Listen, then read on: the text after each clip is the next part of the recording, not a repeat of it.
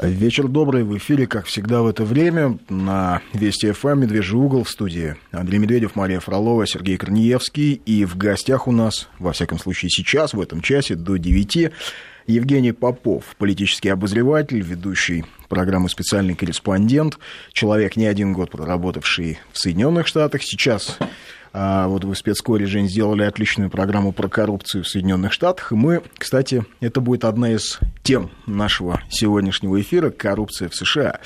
А, это сразу упреждая многочисленные звон... Э, сообщения, которые наверняка кто-то захочет прислать на номер 5533 в начале сообщения слова «Вести» или на наш WhatsApp-портал 8903 170 63 63, что, дескать, разговорами про коррупцию в Америке вы пытаетесь скрыть наши внутренние проблемы, отвечу сразу, ничего подобного.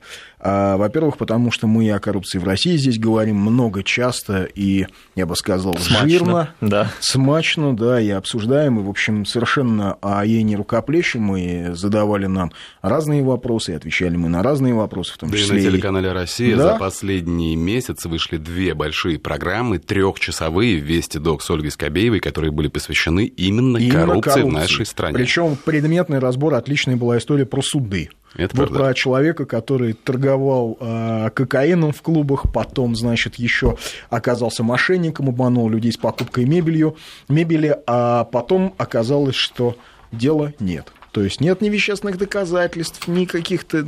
Ничего, все, все потеряно, все куда-то пропало. Человек хорошо живет, по-моему, в Южной Америке он сейчас, да, где-то. Ну, как-то, в общем, убежал, неплохо убежал, он да. себя ощущает а, во времени и пространстве. Так что нет, вовсе нет. Мы говорим, поговорим об американской коррупции, об Америке вообще, а, в том числе и потому, что нас часто ведь как-то так пытаются убедить, что, а, знаете ли, вот коррупция – это исключительно ваша русская проблема, понимаете? Это то, за что вам нужно каяться, и то, от чего вам нужно избавляться. Нам вот. при, пытаются преподать американское общество как идеальное. Да, да, именно его нам приводят в пример. Говорят, посмотрите, как там. И американского президента как лидера со скромными запросами. Да. Его все и более того, нам еще что пытаются преподать? Э, такую схему, которая там много лет существует, легализованная коррупция, то есть лоббирование. Нам говорят, посмотрите, как там, и возьмите еще еще и это на вооружение. Но вообще, в принципе, коррупция в том виде, которым мы ее знаем, это история, которая к нам пришла вместе с рыночной экономикой в 1991 году.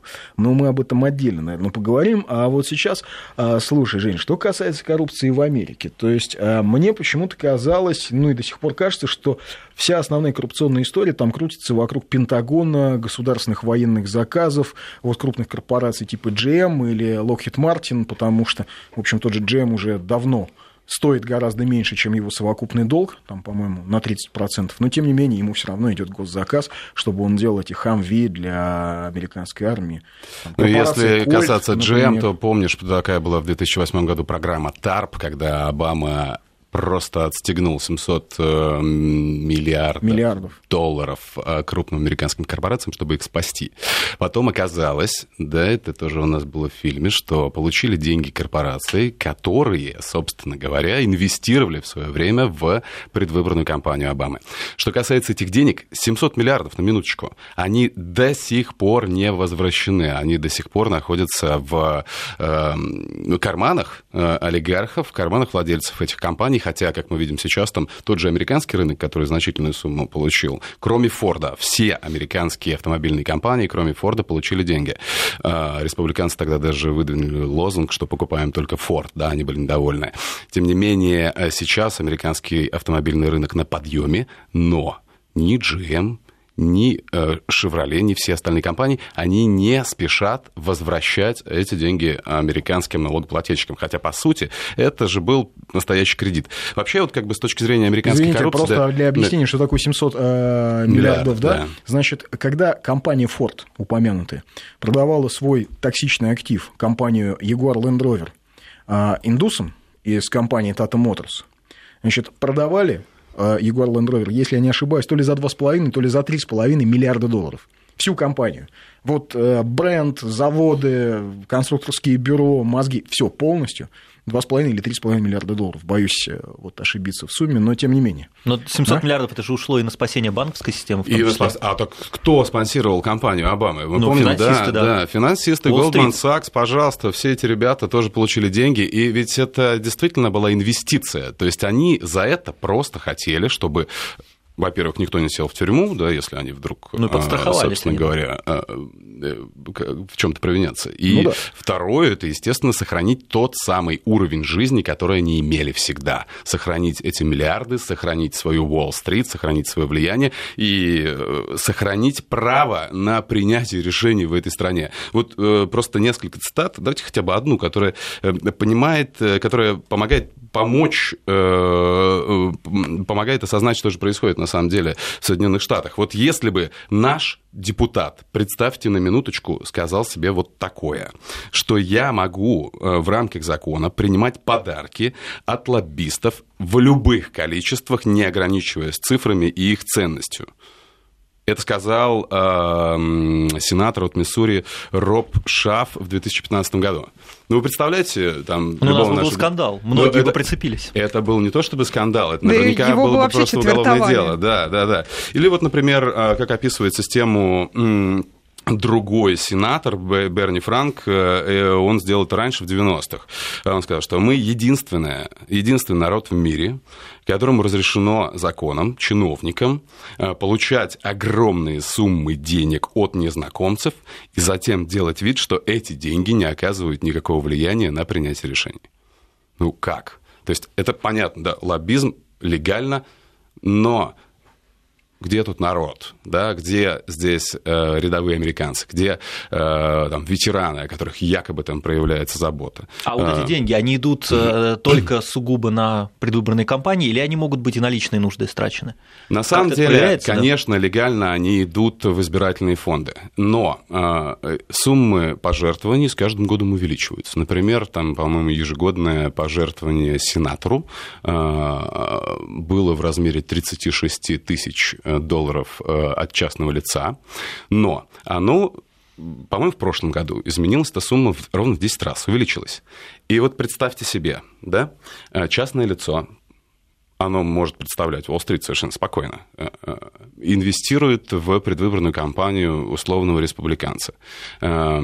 Но Уолл-стрит, скорее всего, демократу все-таки даст. Ну, почему? Почему нет? нет? Они раскладывают деньги по всем, по всем корзинам. Если сейчас угу. посмотрите на предвыборную ситуацию, то э, больше всего денег на самом деле это получил господин Буш, хотя он и проигрывает сейчас, видимо, вылетит из этой гонки.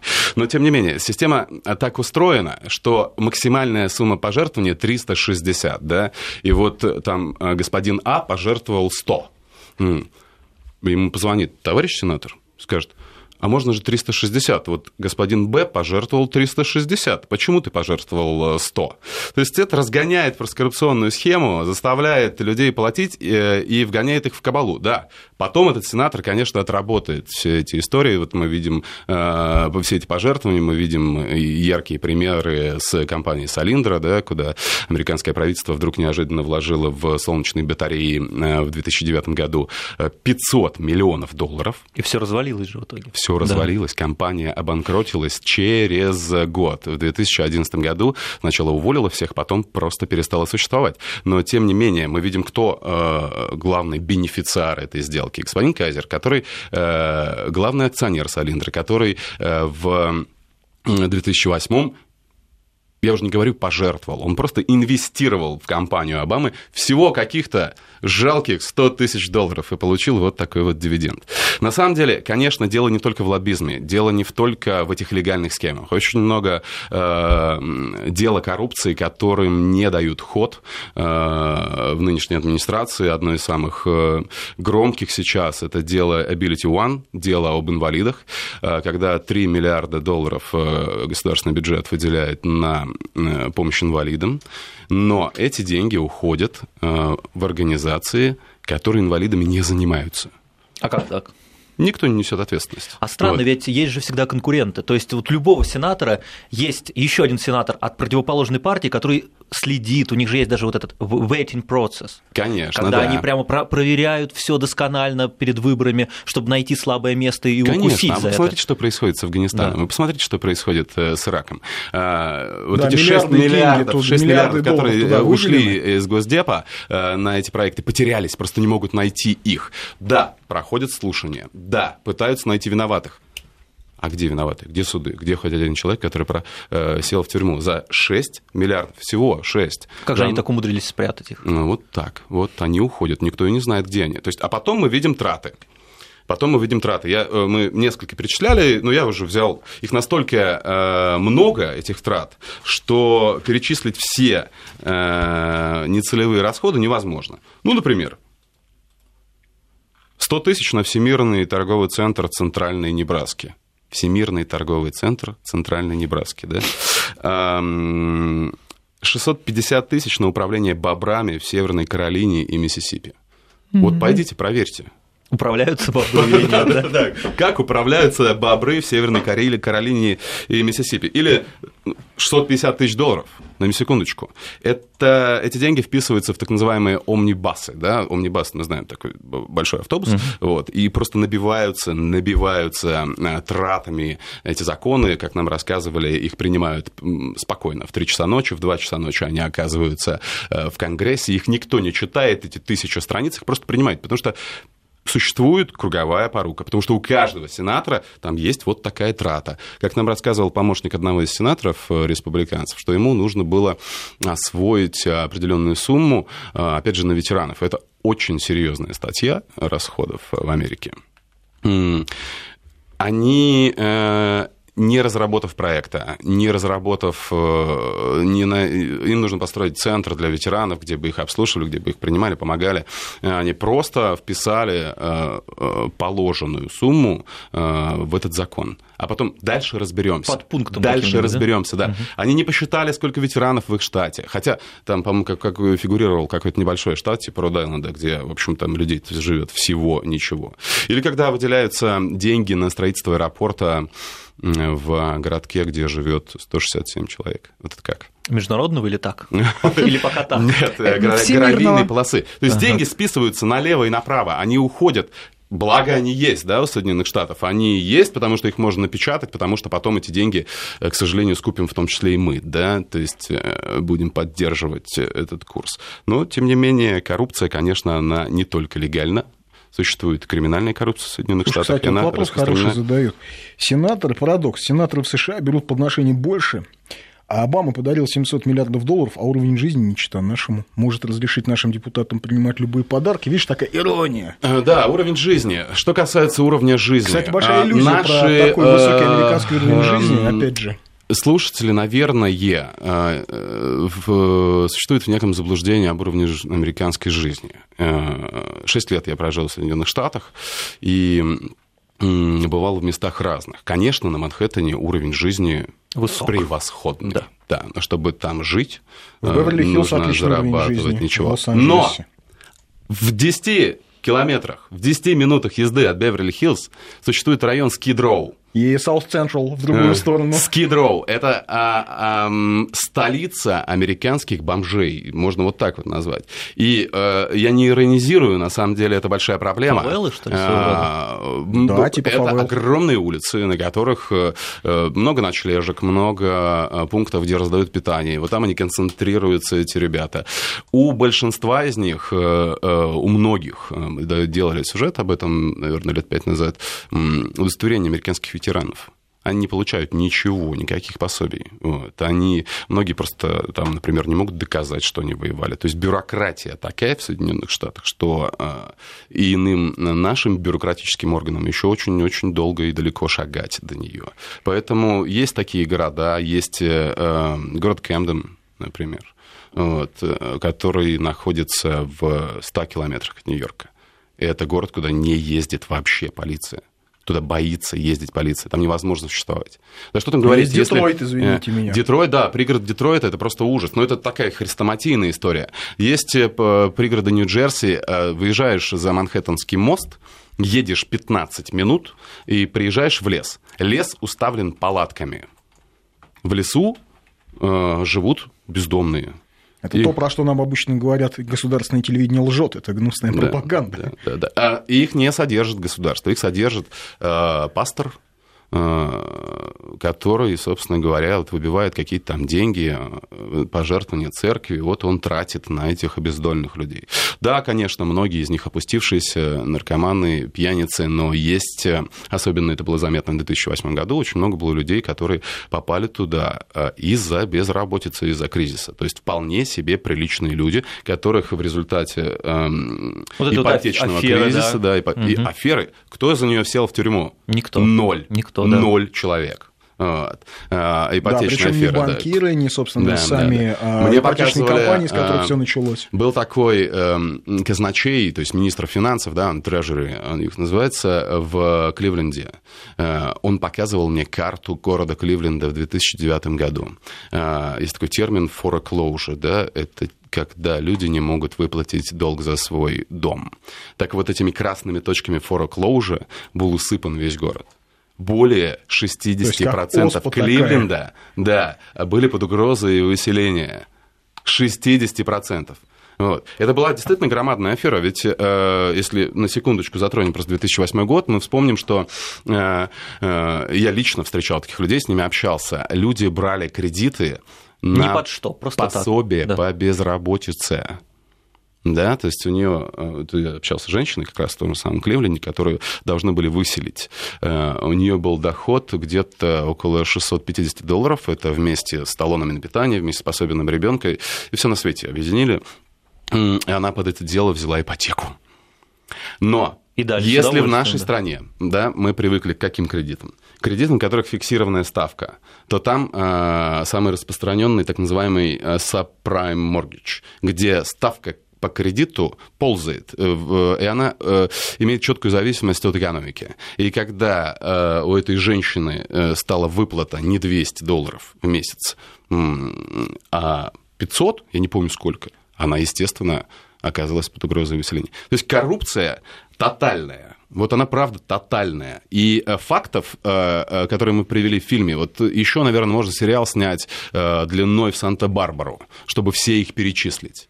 Мы уже не брали какие-то хрестоматийные истории с продажей мест в Сенат, да? мы не брали э, историю с чикагской семьей, с тем, что Обама перевез просто э, весь Чикаго с собой в Белый дом, и э, чикагские люди принимают там решения в пользу тех структур, которые оказывали помощь. В общем, хрестоматийная история с компанией Хелли Бертон, которая без всяких торгов, без всяких, так конечно, сказать... получила весь Ирак. Получила весь Ирак просто. 100 миллиардов долларов она на этом заработала, кстати, а, Между прочим, перед... Крохи, крохи. Врут, наверное. Перед иракской войной компания Хелли Бертон была а, фактически банкротом. А что касается...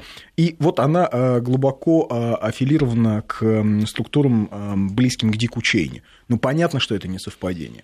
И вообще, что касается состояния американской экономики, есть некая такая иллюзия, что американская экономика, вот она такая прекрасная и мощная, но там реальный сектор гораздо меньше, чем даже в российской экономике, хотя у нас есть претензии к нашему правительству, и они совершенно справедливые.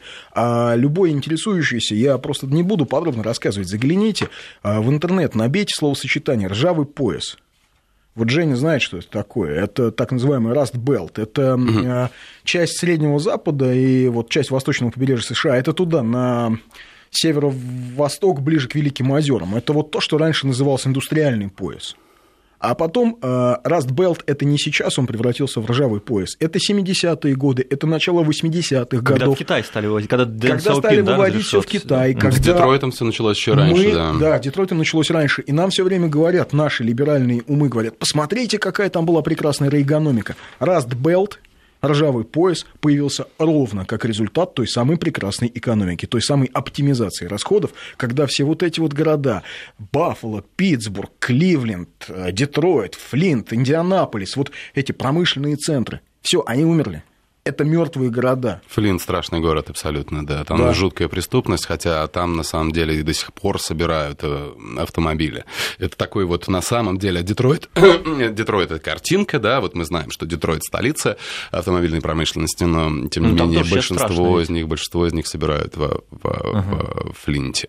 Это примерно 100, 100 километров от Детройта. В Детройте страшно. Детройт э, э, город мертвый, это сам по себе, да, то есть все небоскребы пустые, вот это то, что мы видим, летающие вокзал, газеты, да, да, да. А который... театр Мэдисон, это да. просто, э, просто чудо абсолютно, где шли, э, приезжали лучшие бродвейские мюзиклы туда, где э, ломились люди в бабочках туда и во фраках в свое время. Теперь то есть представление просто... об Америке у многих из наших соотечественников до сих пор как и представление об Америке той 60-х годов, которая действительно обладала невероятной а, индустриальной мощью. Но ведь а, даже искусство, да, даже вот массовое искусство тогда, 60-е годы, а, что было популярно? Да, снимали вестерны. И еще очень популярным было так называемое вот это индустриальное кино, то есть кино, где а один из главных героев – это работяга. То есть вот очень распространенный сюжет. Я не помню, как называется этот фильм. Очень, очень известный фильм, когда а, девушка, она, у нее отец э, строит небоскребы, он внезапно то ли умирает, то ли погибает, и ей нужно закончить этот контракт. И чтобы закончить контракт, ей нужно договориться как-то с лидером профсоюзов, вот с этими простыми мужиками, Какие которые... профсоюзы сейчас в США? Которые строят небоскребы. Да. И вот она с ними в каких-то отношениях, а они такие вот веселые парни, как вот эта каноническая фотография а, завтра завтрак, да, строители небоскреба, когда они сидят на балке на Манхэттене, uh-huh, который висит и, над и внизу пустотой, очень, очень, да, да пустоты. и, и вот это образ человека труда, который вместе с человеком от капитала, они что-то создают. Где это все? Ржавый пояс, ребята. Теперь uh-huh. это ржавый пояс нет никакой той индустриальной мощи Америки, о которой мы а, а, знали еще в 80-е годы. Но они не вписались в рынок просто. Вписались, да? не вписались, слушайте. Не вписались. А... Apple вписался в рынок, да. Apple, да. Да, Apple вписался в рынок. Кстати, одна из статей, вот американская экономика там, состоит из чего-то. Реальный сектор, там, по-моему, 18%. А вот одна из строчек там, а интеллектуальная собственность. Конечно. Вот как ты можешь оценить интеллектуальную собственность? Хочешь, оцени ее в миллиард, Хочешь ну, мы помним миллиардов? прекрасно кризис.com. Вот вам интеллектуальная 100? собственность ее оценки, да.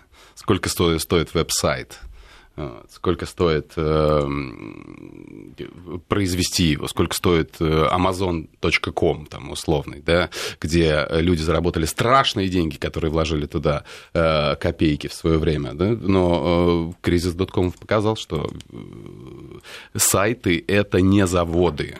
О, отличное сообщение. Их, то есть американская коррупция, незаметная не на местах, она не раздражает народ. Она не раздражает народ, Жень? Конечно, она раздражает народ. Ну, об этом мейнстрим-медиа говорят?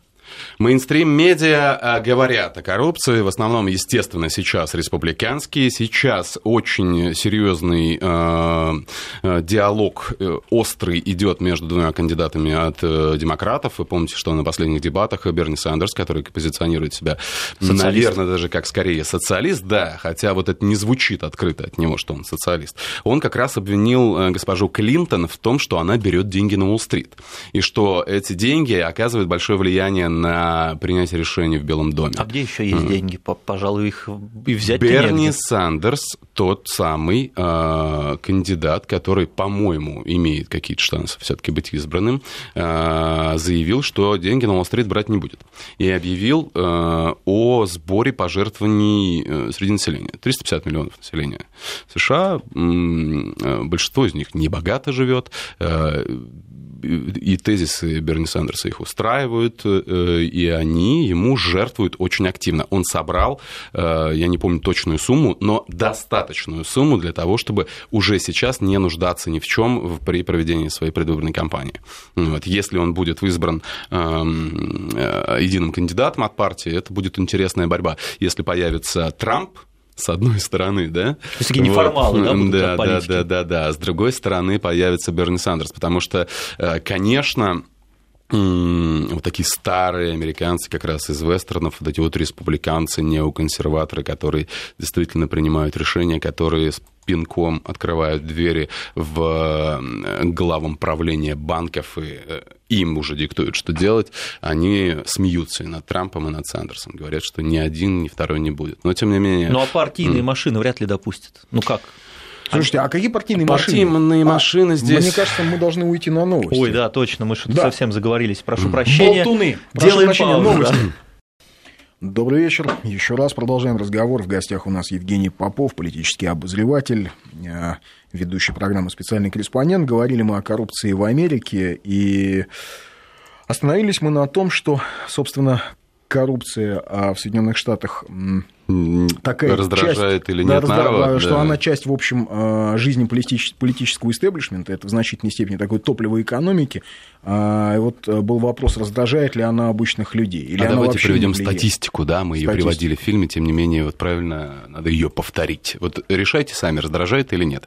А, в феврале центр Расмуссона, да, республиканский, да, Вашингтонский, э, тем не менее, очень влиятельный, и на него смотрят ему многие доверяют. Э, привел результаты общеамериканского опроса, согласно которому 81% американцев считают, что федеральное правительство США коррумпировано. Коррумпировано. А вот еще одну цитату я хотел бы привести коротко из э, книги Мишель Малкин «Культура коррупции». Она ее выпустил несколько лет назад э, и приводит вот в огромном таком томе э, факты коррупции администрации Обамы.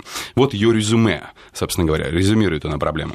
Сегодня взятка – это не просто деньги в конверте, переданном помощнику Олдермена, сенатора, да? Это целое мышление. Деньги стали объектом государственного управления. Системой можно манипулировать, поэтому все, кроме денег, смешно. Вот так. А нам пытаются навязать, что вот это все легально. Нет, нелегально. Коррупции нелегальной, криминальной в Соединенных Штатах тоже хватает. Ну, строго говоря, а, история новейшего истребителя. О, да.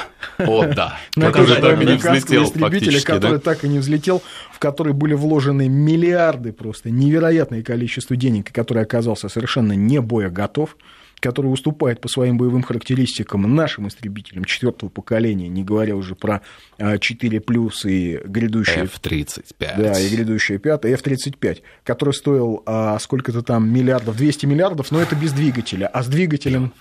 А, миллионов, Наверное, миллионов 200 да. миллионов долларов, но без двигателя, а с двигателем там а. чуть ли не 300. Да, наоборот, там, по-моему, 120 миллионов он стоил без двигателя, выставлялся как э, самолет, стоящий э, чуть больше 100 миллионов. Вот, пожалуйста, посмотрите. Эм, на самом деле, э, когда вы его покупаете, вы должны еще приобрести двигатель. Ну, как так? Это как у автодилеров научились, да, такое да. ощущение. Что... Ну, только у автодилеров, извините, у российских автодилеров. Автоматически, типа, автоматически а, стеклоподъемники, да, да, как бонус идет. Это можешь выбрать э, э, на веб-сайте дилера, а тут э, ты просто не полетишь. Вот, да. То есть это бесполезное, просто какой-то груда Нет, металла самолет будет стоит на самом деле дороже, да. А наш, тоже приводили с цифры, э, э, аналог, вернее, их аналог нашего 35-го э, стоит 36 или 37 миллионов долларов. И ничего, летает и выполняет свои цели как стратегические. Показывает э, ситуация в Сирии, вполне себе неплохо выполняет. Это Вообще, правда. что касается борьбы с коррупцией, интересная штука. А опять же, это значит эм, не, не из головы сочиненная, а это Блумберг. Блумберг раскопал вот какую вещь интересную. Значит, американцы годами боролись с коррупцией во всем мире в основном с офшорами. Боролись, боролись с офшорами, боролись, значит, заставляли всех. Даже швейцарские там, банки да, сломали, да, можно сказать. Значит, президента даже... обвиняли Митто Ромни, да. потому что он деньги в офшорах хранит. Да, да, заставили всех подписать конвенцию о взаимопомощи по налоговым вопросам. То есть, и, в общем, ее подписали все, даже Вирджинские острова, то есть все типичные офшоры. А только Палау и Вануату не подписали. Mm-hmm. Ну, то есть, понятно, да. А, Независимое значит, государство. Да, Вануату. Вануату. Но вот какая штука, значит, а, сами Соединенные Штаты этот документ не подписали. И у Ротшильдов, у, у банка Ротшильдов, вот, вот огромной финансовой империи Ротшильдов, значит, а, судя по сообщениям Bloomberg, а, их адвокатская контора, собственно, занимается тем, что предоставляет новый такой вариант офшора – то есть можно открыть фирму э, в Неваде. Кстати, Делавэр или Неваде, в Неваде, конечно, да. да. Вот, э, там, значит, э, офисный центр, где находится их штаб-квартира в Неваде, Вест-Либерти-стрит в городе Рин. И можно там, соответственно, открыть офшор. Ну, то есть ООО, которая, ну, компания, которая, траст, которая будет управлять всеми твоими финансами. То, То есть, есть убрали конкурентов они. Ты э, да, переводишь да? деньги в этот траст, конечно, допустим, правительство, ну, например, Китай или Россия может запросить, а чьи это деньги? Но Минюст США, ну, вряд ли ответит, потому что сращивание а, бизнеса и а, власти в Америке чудовищное. Это такой корпоративный фашизм. Revolving door, это называется да, да, такой да. процесс, когда просто люди из власти перетекают в корпорации и наоборот. Это крутя... эффект крутящейся двери. Вот. Да. И, соответственно, вот в Неваде причем, как э, пишут, это очень э, смешно. На шестом этаже в этом здании находится прокуратура, на десятом а, адвокатская контора, которая, в которой работают бывшие прокуроры, они обслуживают, собственно, клан Ротшильдов, а на двенадцатом этаже, собственно, офис американских Ротшильдов. Это американский офис хватает, Ротшильдов, да. Кстати, о казино. А, тут кто-то прислал сообщение интересное.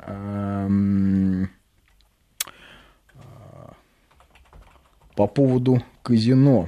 Наш WhatsApp 8 да. 903 170 63 63. Можете писать туда также сообщения. Да, по поводу казино нужно съездить в Северную или Южную Дакоту, где как раз индейцам единственный бонус после их истребления, который решило выдать э, федеральное правительство, это э, легально открывать казино. И вот там э, дешевый алкоголь, дешевые сигареты и казино. Вот так там просто уничтожают коренное население.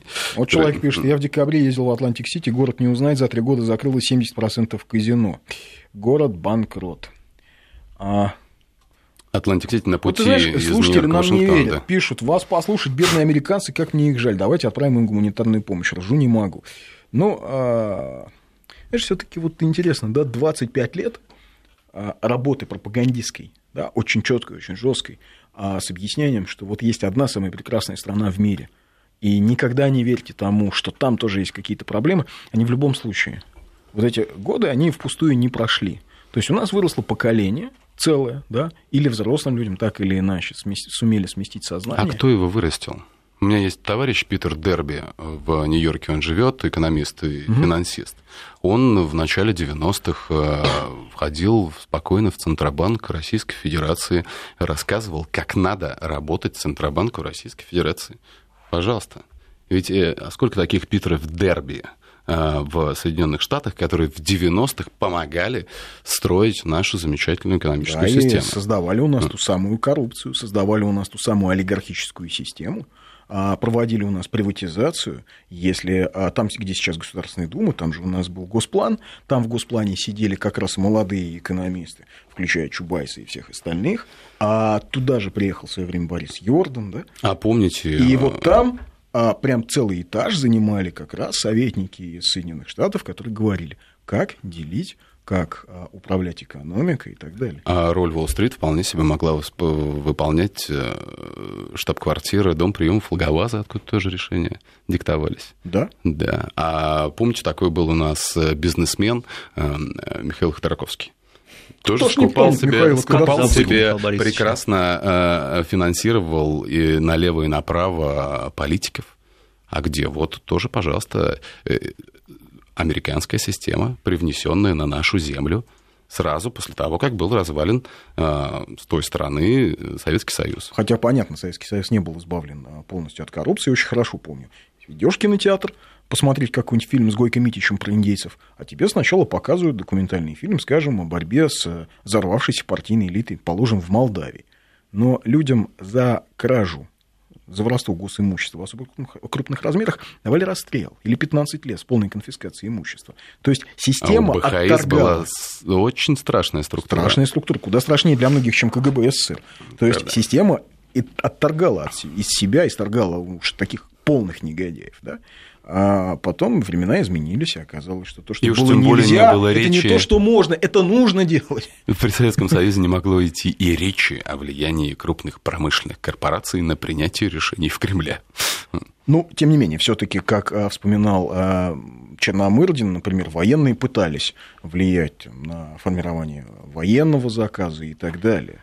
То есть так или иначе министерства все-таки боролись, но это э, были союзные министерства, это, был, э, это было в рамках государства, это не было в рамках, э, когда частная корпорация указывала главе государства, что делать. А, я вспомнил еще один пример по поводу Соединенных Штатов, как там формируются законы. Вот мы уже говорили об этих омнибасах, а вообще люди, которые работали в Сенате, помощники сенаторов, говорят, что законы очень часто приносятся просто уже написанные адвокатскими конторами. То есть вот, вот э, пожалуйста. Лоббистскими вот этими. Да, да, да. Ага. Вот написали его, пришел к лоббисту человек с Уолл-стрит. Говорит, мне нужно, вот, не могу раскопать там, условно говоря, э, в Аризоне, есть скважину, Э, потому что мешает вот такой-то закон. Давайте примем такой закон. Вот. И он инвестирует в лоббистскую компанию на кейс-стрит там определенное количество миллионов. Потом там пишут закон, приносят его, собственно говоря, э, одному сенатору, второму, и добиваются того, чтобы он был принят. И очень часто такие номера проходят. Да, и сейчас мы прервемся на новости. По поводу фильма меня спрашивают, как называется тот самый фильм про строительство небоскреба, где вот смычка, mm-hmm. так сказать, Есть. бизнеса и э, героев труда. Не помню, к сожалению, вылетело из головы название. Это довольно известный фильм 50-х, 60-х годов. Ну, может быть, пока скажем фильм, о котором мы начали вообще говорить сегодня. Император Обама. Император, Император Обама. Обама. Потому да, что некоторые тоже спрашивают. Вместе с э, э, Ольгой Скобеевой съездили в США, встречались с э, экспертами, с политиками. И, в общем... Да, Евгений, надо делать паузу. Новости. Вот тут подсказывают по поводу небоскреба, что это книга Сидни Шелдона «Звезды сияют с небес». Возможно, э, говорят, что и фильм также называется, но это все таки более поздняя история, 90-х годов, там, 92-й, кажется. А есть вот э, классический, классический фильм более ранний, где, в общем, да, тоже очень похожая история. Значит, э, что касается вообще Америки, ты вот сейчас, когда летал эм, общался там с американскими политиками. По твоим ощущениям, ну, ты с разными политиками общался. Не только, так сказать, с несистемными, но и с системными. Да. Как они, а, по-твоему, относятся вообще к России сегодня? У меня, правда, была одна очень важная с точки зрения моего восприятия Соединенных Штатов встреча. Э, я не все о ней могу рассказывать, потому что, собственно говоря, не получил на это разрешение да, от тех людей, с кем я встречался. Тем не менее, э, она помогает понять, э, что происходит сейчас как раз в предвыборной кампании, у кого есть шансы. Вот те выводы, которые мы уже с вами сделали, что могут казаться Трамп и Э, Сандерс э, в лидерах гонки, они, собственно говоря, мне были тоже подсказаны там. Э, интересная ситуация произошла. Я встречался с такими вот настоящими республиканцами, не скажу, что они неоконсерваторы, да, вот самые такие вот радикализированные русофобы. Тем не менее, Россию они воспринимают как неприятеля, но уважают собственно говоря, в этой связи тоже. Э, это для них достойный противник. То есть как Бжезинский. То есть достойный склада, противник. Да? Но Бжезинский, по-моему, перестал нас уважать давно. Вот, и э, он уже Думаешь? не стесняется в выражениях, да, он не считает, что Россия – это сила да, а, э, эти люди считают, что Россия сила, и считаются с нашей властью, считаются с, э, следят за тем, что у нас происходит, потому что, собственно говоря, собираются нам противостоять. Но дело даже не в этом. Это такая история, которая, в общем, всем известна, да, республиканцы против нас. Буш этого не скрывал. Вот поэтому мне они, кстати, на каком-то уровне восприятия более симпатичны, нежели демократы. Они потому что демократы, да? да, вечно говорят, что мы вот будем дружить. И, конечно же, делают то же самое, что республиканцы.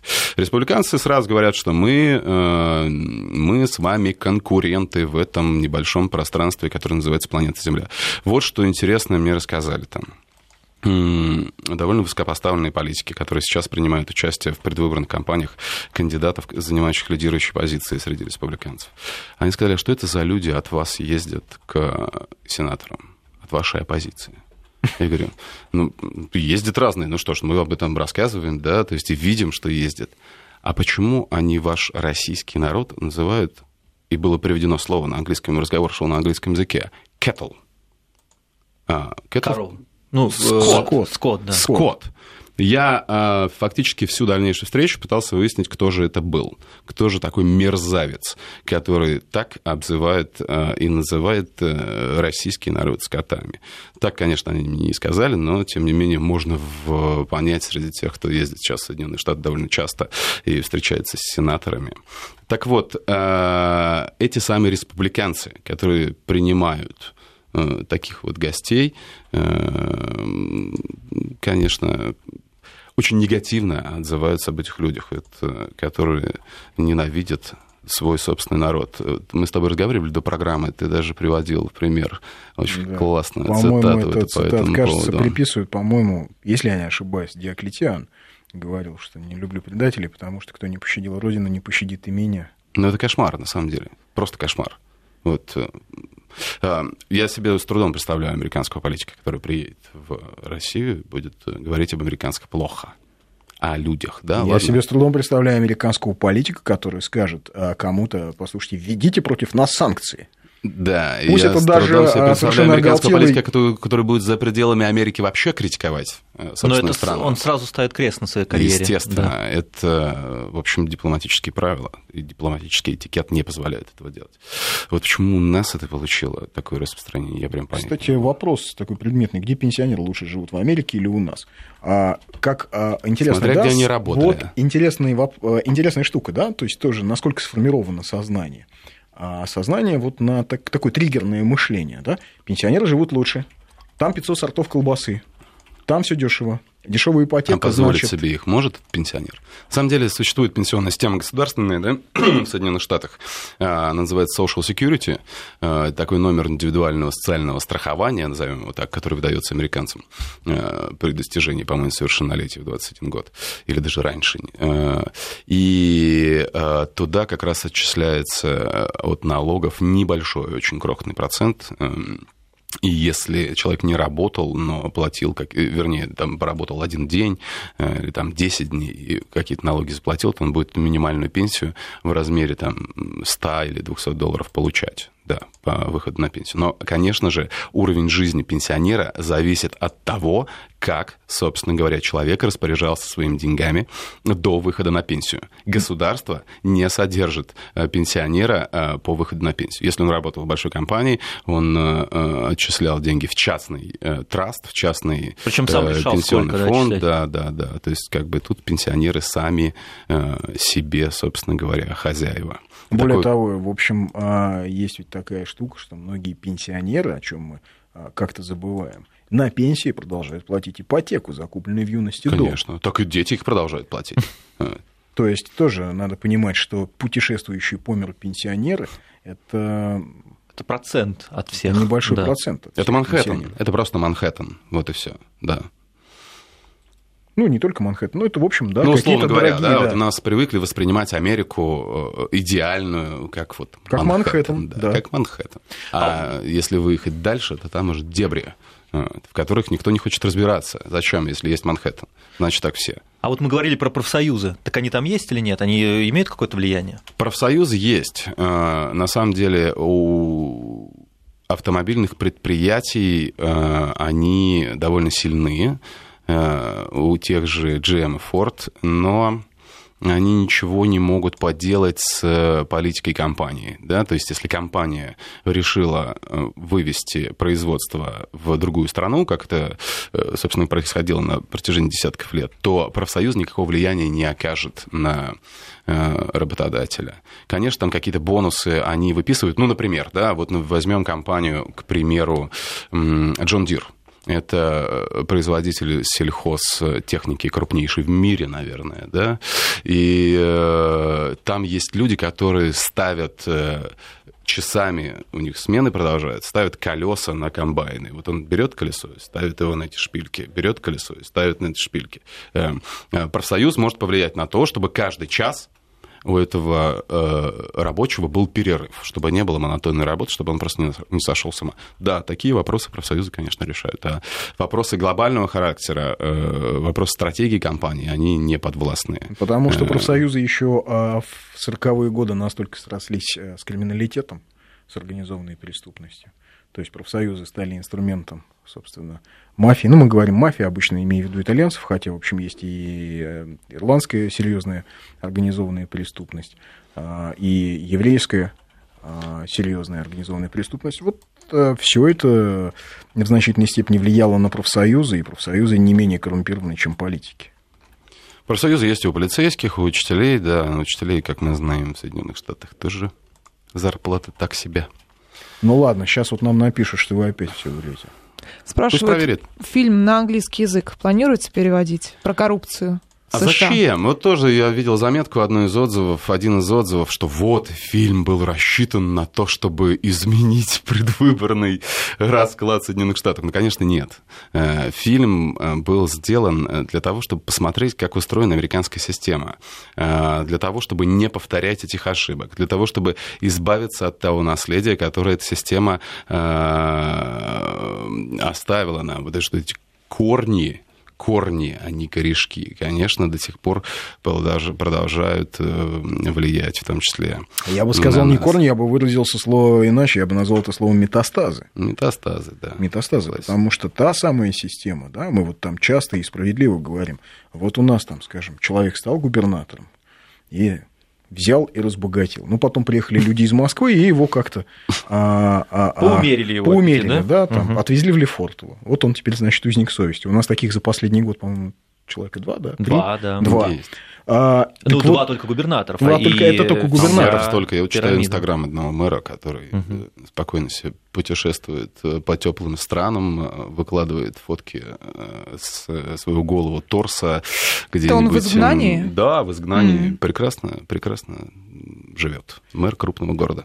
Но, вот. тем не менее, ведь на а, ничего нового. То есть люди копируют ту систему, которую привнесли нам в 90-е годы. Она просто оказалась очень простая и соблазнительная. Сделай бонус для бизнеса, сделай хорошо бизнесу, и бизнес сделает тебе хорошо. Это такой симбиоз коррупционный. Вот нам эту систему предложили. Люди слабые духом, попав во власть, но они, в общем, оказались да, в этом соблазне. Согласен? Да потому что, конечно, сколько отчислений шло в карман. Да. Ну, безусловно. Вот нам тут Сергей машет, чтобы мы прекращали но мы с вами не прощаемся, услышимся в следующем часе, а с Евгением мы все-таки прощаемся. Спасибо. Спасибо. Евгений Попов был у нас в студии. Медвежий угол с Андреем Медведевым.